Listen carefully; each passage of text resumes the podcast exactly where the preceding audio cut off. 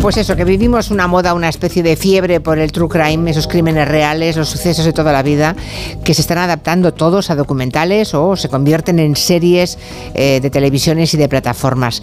Hay un crimen tremendo, muy real, que todos recordamos, el asesinato del policía barcelonés uh, Pedro Rodríguez, que es la base de una serie y un documental que se han estrenado hace tres días, el pasado viernes. Marlas y Rendueles nos traen hoy la historia real del crimen, no, no como la han contado, la historia real, y también la polémica, porque resulta que la asesina, la también guardia urbana Rosa Peral, que es interpretada en la pantalla por Úrsula Corberó, ha intentado, por lo visto, frenar el estreno de la serie.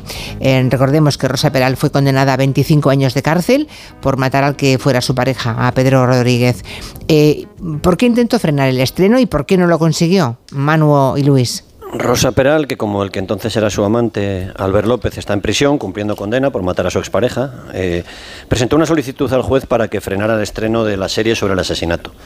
Alegaba que no había podido ver la serie y que quería hacerlo antes de que se estrenara porque quizás ella te estaba pensando poner una demanda por intromisión en su honor y su intimidad. La titular del juzgado 54 de Barcelona rechazó esa pretensión. Lo que pasa es que no entró en el fondo del asunto. Dijo que simplemente era una cuestión de forma, porque Rosa Peral no vivía en Barcelona, es decir, no vivía en el juzgado, eh, en un territorio competente con este juzgado, eh, y por tanto debería hacer la petición en otro lado, en el sitio donde viviese, ¿no? De forma que esa demanda tenía que haberla hecho en la localidad de su última casa, de su último domicilio, en Villanova y la Geltrú. Además, la abogada de Rosa, Nuria González, explicó que también se hizo esa petición en otro juzgado, allí en Vilanova, pero que también se rechazó, esta vez porque no pagó una fianza previa. La también abogada, formal, Claro. La abogada dice que su clienta está en números rojos. La sentencia la condenó, además de los 25 años de cárcel, a pagar 400.000 euros a la familia de la víctima.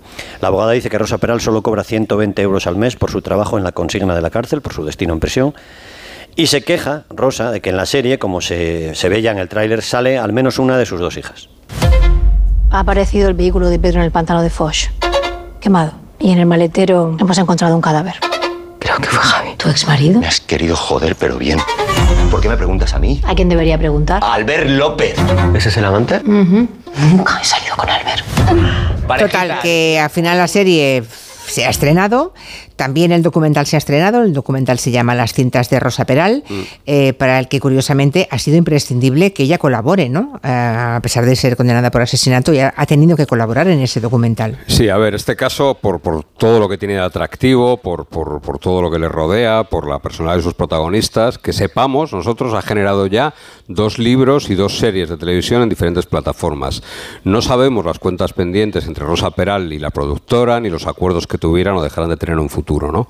Es verdad que en otras ocasiones los asesinos están encantados de que se cuente su historia, que se cuente su versión, ¿no? Esa parte ególatra, narcisista que tienen, ¿no? Bueno, eh, eh, no es el caso de una serie, si es el caso de otra, ¿no? A veces incluso estos criminales registran su propia historia en la oficina de patentes para tener derechos sobre cualquier libro, película que se haga sobre ellos, ¿no? Recordemos al sheriff de Coslada, que registró incluso el nombre del sheriff de Coslada, aquel eh, policía municipal, aquel jefe de la policía municipal de Coslada. Luego, en otras ocasiones, pues no están muy conformes con el resultado y es cuando llegan los problemas. Pensando en problemas por, tratar de contratar asesinos, recordábamos, Manuel y yo, haciendo, preparando el, territorio, el caso del asesino de 16 ancianas en Santander en los años 80, José Antonio Rodríguez Vega. Eh, Vega estaba en la cárcel y empezó conversaciones, empezó a escribirse, a cartearse con la pionera en el periodismo de sucesos, Margarita Landi. Cuando ya estaba ahí en prisión, Vega la convenció para que ella le enviara una máquina de escribir a la cárcel y poder así, le dijo, escribir su historia, una especie de memorias del asesino. ¿no? Pero el asunto se torció porque a Rodríguez Vega no le gustó la máquina de escribir que le envió Margarita Landi. Dijo que había una tecla que fallaba, yo no recuerdo si era la letra R o la T. Anda y acabó amenazando de muerte a Margarita Landi, que entonces era una anciana y compañera en, en Madre mía, qué mm. historia. Hombre, no debe ser fácil ¿eh? negociar con asesinos los derechos de una serie o de un documental. Mm, eh, el contenido, la forma, un montón de cosas, ¿no? Lógicamente es un, asunto muy delicado y es muy resbaladizo, ¿no? Muchas veces se te puede escapar entre los dedos o, que pase algo que tú no pretendes, ¿no? El primer riesgo, y el primer riesgo lo, así lo vivió Truman Capote, digamos el pionero de True Crime, y ese primer riesgo es quedar fascinado con, con ellos, quedar fascinado con un asesino que te seduzca, que te lleve a su terreno, ¿no? Algunos son especialmente inteligentes y Rosa Peral es un caso claro de mujer francamente inteligente, ¿no? La capacidad de seducción que tiene, especialmente con los hombres, ya era evidente antes de cometer el crimen, ¿no? Y según nos cuentan, lo ha seguido siendo también en prisión, donde ha atraído eh, a más personas de las, de las recomendables, por lo menos cuando uno está entre rejas. Hemos visto solo el primer capítulo, pero también hay dos matices más. ¿no? El primero que el asunto se centra más en los asesinos que en la víctima, algo que nos tememos que va a ocurrir también en esta serie. Y segundo, cierto embellecimiento del crimen, de, los criminales, que es un clásico del cine. los asesinos no suelen ser tan atractivos como Juliette Lewis en Asesinos Natos, ni tan carismáticos como Anthony Hopkins en El silencio de los corderos. ¿no? Recuerdo una película española sobre una trabajadora de prisiones que se enamoraba de Juan Horas de luz, se llama. Un preso peligroso. El papel de esa trabajadora de prisiones lo interpretaba Emma Suárez, que no tenía mucho que ver físicamente con la trabajadora. Y en esta serie que hablamos ahora, el papel del asesino, de Albert, lo hace un actor bastante atractivo, Kim Gutiérrez. Y el de la asesina, Rosa Peral, lo hace Úrsula Corbero. que se esfuerza por salir un poco más fea de lo que es, pero no lo consigue.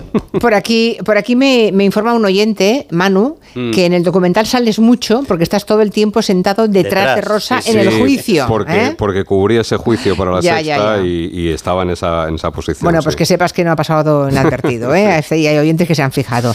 Bueno, el caso es que la serie y el documental están ahí para quien quiera verlos. Y ahora vamos a la realidad, el crimen de la Guardia Urbana que ocurrió en 2017 en la provincia de Barcelona. Vamos mm. al, caso real. Bueno, pues el 4 de mayo de ese año, del año 2017, un coche, un Volkswagen Golf GTI de color rojo, arde junto al pantano, al embalse de Foix, en la provincia de Barcelona. Dentro del maletero del coche hay un cuerpo que está absolutamente mm, devorado por las llamas ya, ¿no? Las altísimas temperaturas que, que, alcanzó ese maletero, ese horno, convertido en un horno, pues se hizo que se destruyese el cuerpo. Sin embargo, ese fuego que fue provocado sin duda y que fue acelerado también con gasolina, no logró destruir, no logró acabar con una prótesis que la víctima llevaba en la espalda. Esa prótesis lleva lógicamente un número, un número de serie que identificó sin ningún género de dudas eh, el cuerpo de Pedro Rodríguez, que era agente de la Guardia Urbana de Barcelona. ¿Me estás diciendo que si no llegan a dar con el número de la prótesis, igual no hubieran sabido quién era. El coche era suyo, estaba su nombre, pero lo cierto es que no había nada para poder identificarlo científicamente, ¿no?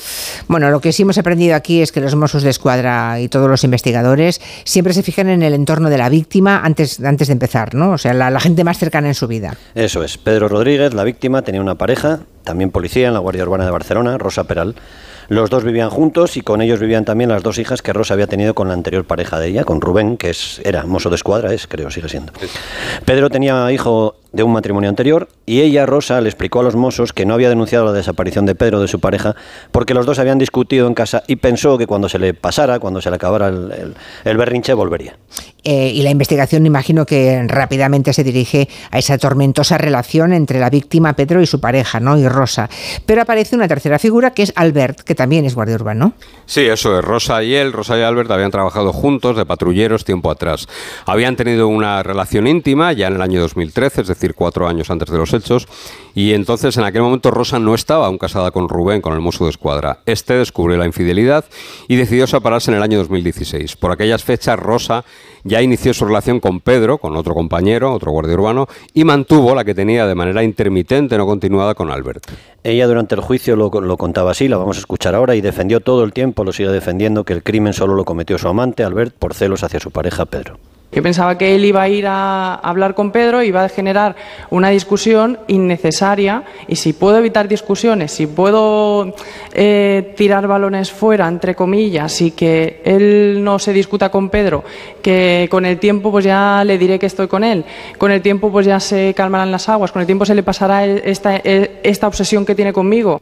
Mm. Bueno, en otros territorios negros que, pueden consultar los oyentes, explicasteis eh, las pruebas y cómo fue el juicio contra Rosa y Albert, ¿no? Porque el tribunal no se creyó esa versión que hemos oído. No creyó que Rosa tuviera miedo de su amante y que ella fuera inocente del crimen de su pareja. No, pues es que había muchos datos en contra de eso. Y, desde aquí hay que decir que, el, que yo creo que lo dijimos en alguna ocasión, que la abogada de, Rosa Peral hizo un trabajo tremendo, impecable. ¿eh? Hizo todo lo que pudo para, para tratar de sembrar la duda en el jurado. ¿no? Pero había muchos datos.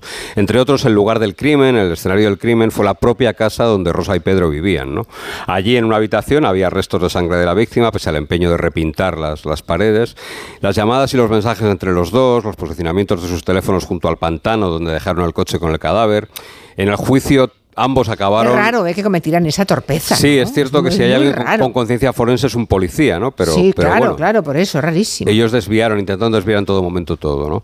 Todo indica que la situación, ese triángulo amoroso y sexual, se les había descontrolado a Rosa poco antes del asesinato. El 8 de abril del año 2017, tres semanas antes del crimen de Pedro, Albert entró en una cafetería de Barcelona, eh, sí, así, sin, y sin medir una palabra prácticamente, le dio a Rosa una cajita que llevaba dentro un solitario delante de una compañera que estaba con ella. Y simplemente, cuando se lo entregó, le dijo, para que te lo pienses. Esa compañera, esa policía municipal de Barcelona, declaró en el juicio que Rosa se puso el anillo en la mano, pero que en la otra mano llevaba otro anillo que esos días le había regalado su pareja, digamos, oficial, Pedro. Así que llevaba un anillo en cada mano de dos hombres distintos. A finales de ese mes, Rosa le dijo a su amiga que había decidido y que había decidido quedarse con Pedro. Iba a rechazar a Albert porque, le dijo textualmente, viste mejor y folla mejor.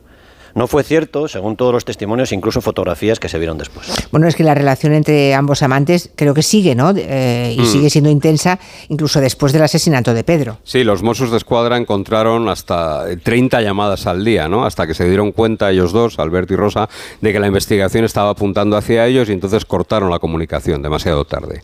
Hasta ese momento los mensajes eran muy cariñosos, de agradecimiento incluso, y también eran frecuentes las invitaciones de Rosa a Albert para que pasara por su casa, recordemos, por el escenario del crimen. Hay una imagen simbólica de la relación, es una fotografía en la que están los dos condenados, Rosa y Albert, en una comida con, con otros compañeros. Es una despedida, una jubilación de un, de un policía. Esa fotografía se la hacen mientras el cuerpo de Pedro está todavía ardiendo en el maletero del coche donde lo han abandonado, ¿no? junto al pantano que te decía Manu. Rosa saca la lengua a la cámara del móvil y Albert, que después de la comida se va a rapar el pelo y la barba, parece bastante tranquilo. Bueno, pues poco después ya fueron detenidos ambos, Rosa y Albert. Los teléfonos, como antes decía Manu, eh, los teléfonos móviles situaban junto al pantano eh, donde fue hallado el cuerpo de la víctima, ¿no? Entre otras Mm. cosas, que es una Sí. pista muy, muy clara, ¿no? Fueron condenados, recordemos, a 25 y 20 años de cárcel respectivamente, más para ella que para él, ¿verdad? Sí, Cinco años más ella que él. Por el agravante de parentesco, ¿no? Porque Ajá. se demostró que era, Sí. que era su pareja. Hay varios datos de su vida antes y después del crimen que, que a Rosa la dibujan como una persona desde luego muy interesante, muy atractiva desde el punto de vista criminal o criminológico. ¿no? En su trabajo ella montó una falsa historia en la que se hizo pasar como víctima para culpar a un subinspector, a un superior con el que ella había tenido una relación. Lo denunció porque, según aseguraba, distribuyó imágenes eróticas suyas, donde se la distinguía a ella, pero lo cierto es que la imagen se demostró que la había distribuido la propia Rosa, que había tenido relaciones con su jefe en una historia que no terminó pues nada bien. Y muy poco antes y poco después del crimen de Pedro, Rosa Peral estaba, digamos, abriendo una nueva historia, otra vez con un hombre, esta vez un vecino suyo, con el que ya había tenido un encuentro sexual y al que envió imágenes eróticas suyas cuando todavía no se había encontrado el cadáver de Pedro. En fin, pero más allá de estos episodios eróticos, el carácter de Rosa Peral queda también reflejado en los mensajes que ella se cruza después del crimen con la anterior pareja de Pedro, ¿no? Mm, con Nuria, sí. Rosa Peral le explica a la madre del hijo de Pedro, al que, al que ellos han matado, que comprende su dolor, que se siente muy unida a ella. Le escribe, por ejemplo, cosas como, solo me dará calma matar a quien lo hizo, ¿no? Tendría que estar la pena de muerte aquí en España. Si viniera el que hizo eso y tengo un arma en las manos, lo mato y lo meto en un maletero, ¿no? Ella se ofrecía a la, a la expareja de Pedro casi como una justiciera, ¿no? Como para eh, ella convertida en, en el arma de la ley. Con esa misma frialdad, Rosa Peral escribió también a la, a la viuda de, de la persona que habían matado, incluso teorizando, diciéndole qué hipótesis tenía ella sobre el asesinato. ¿no? Le dijo, yo creo que no ha sido un solo tío, han tenido que ser dos como mínimo, porque para poder con Pedro no me imagino a nadie tan fuerte como para acabar con él. Vaya cinismo, ¿eh? Madre mía. Bueno, pues nada, que va a triunfar mucho la serie, me temo, ¿eh? Ya está yo- triunfando, creo. Ya está triunfando, Sí, sí. ya está Yo en mi, triunfando, en mi entorno sí. ya hay muchísima gente que la ha visto. Yo he visto solamente el primer capítulo, pero es que creo que son ocho o nueve capítulos. Ocho capítulos son. Ocho, pero ¿de verdad da para tanto? ¿Da para tanto? Hombre, se detendrán mucho porque... Oh, sí, claro, será muy... Hombre, primero ya se me hizo lento, pero vamos. ah, Hay que reconocerle que, que ella hace un esfuerzo por, por, yo creo que ha estudiado muy bien. Rosa Peral la vimos en el juicio, Rosa Peral la vimos en una reconstrucción que fue prácticamente Y es verdad que, es, que está bien caracterizada y que ella además se esfuerza bastante en, en- en- en- en meterse dentro de, de la piel de Rosa Peral. ¿no? Bueno, es una buena actriz, Úrsula Corberó, sí, además siempre hace papeles de ese tipo, ¿eh? papeles duros, difíciles, ¿no? Así que, bueno, como anillo al dedo. Bueno, pues nada, la semana que viene más, hasta aquí el True Crime de ahora, de hoy. Muy bien. Pero le Llevamos- seguiremos... hay que recordar que llevamos 686 True Crimes, quiere decir que no es que esto no, no es de ahora. ¿vale? 686 36 exacto, territorios negros. Hasta la semana que viene. Adiós. Hasta luego. Adiós.